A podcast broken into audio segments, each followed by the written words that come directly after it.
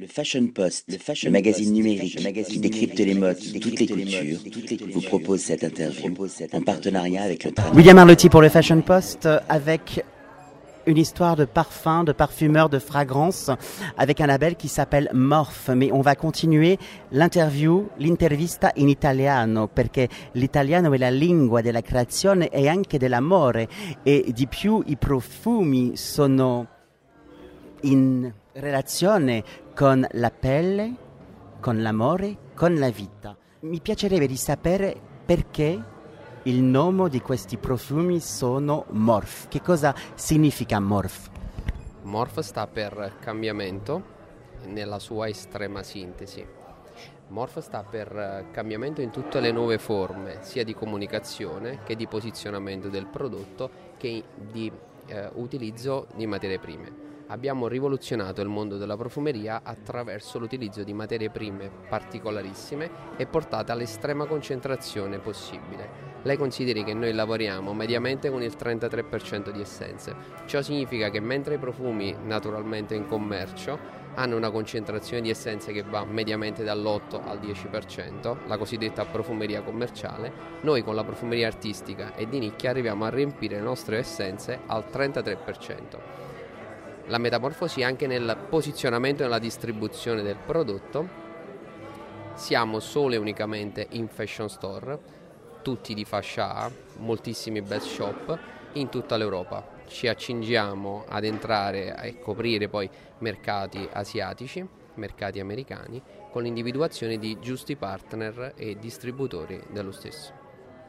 Qual è la vostra storia personale per arrivare oggi alla creazione di profumi? In realtà io sono un autodidatta, sono mm, figlio di un operaio metalmeccanico che a 19 anni ha deciso di intraprendere questa attività e di seguire la sua passione.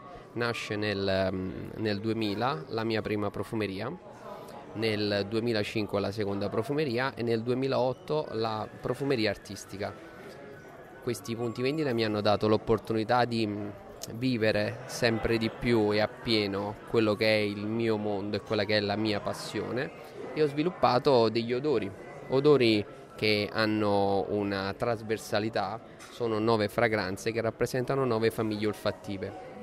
Lo ripeto, sono un autodidatta, sono uno che si mette lì, studia, crea le fragranze e eh, in realtà con eh, degli amici di infanzia che avevano un'agenzia di comunicazione abbiamo tirato fuori tutti quelli che erano i layout di Morph. I nomi raccontano di storie vissute da alcune persone, qualcuna anche da me direttamente, in alcuni periodi storici.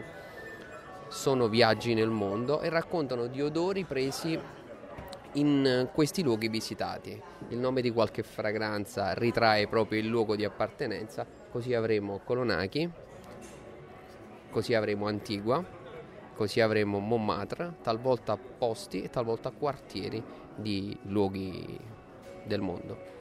Nasce così questa passione, questo progetto Morph che mh, oggi è distribuito in 300 boutique in Europa. Chi ha fatto l'identità grafica di queste creazioni? L'identità grafica è di Carmine Pianelli, che è il CEO di Brother Brother Advertising, una società di comunicazione che sta a Napoli. E il, ehm, il processo creativo per fare la piramide olfattiva di questo profumo? È assolutamente un qualcosa che appartiene al mio mondo.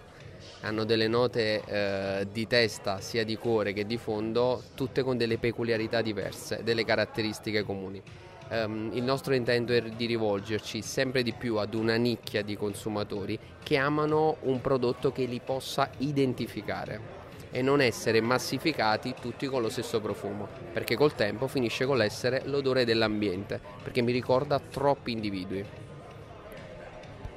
È un ricordo, è come un ricordo personale è la, prima, è la prima impronta di sé ed è l'ultima che va via e probabilmente rimane sulla pelle e nel cuore di chi conosci.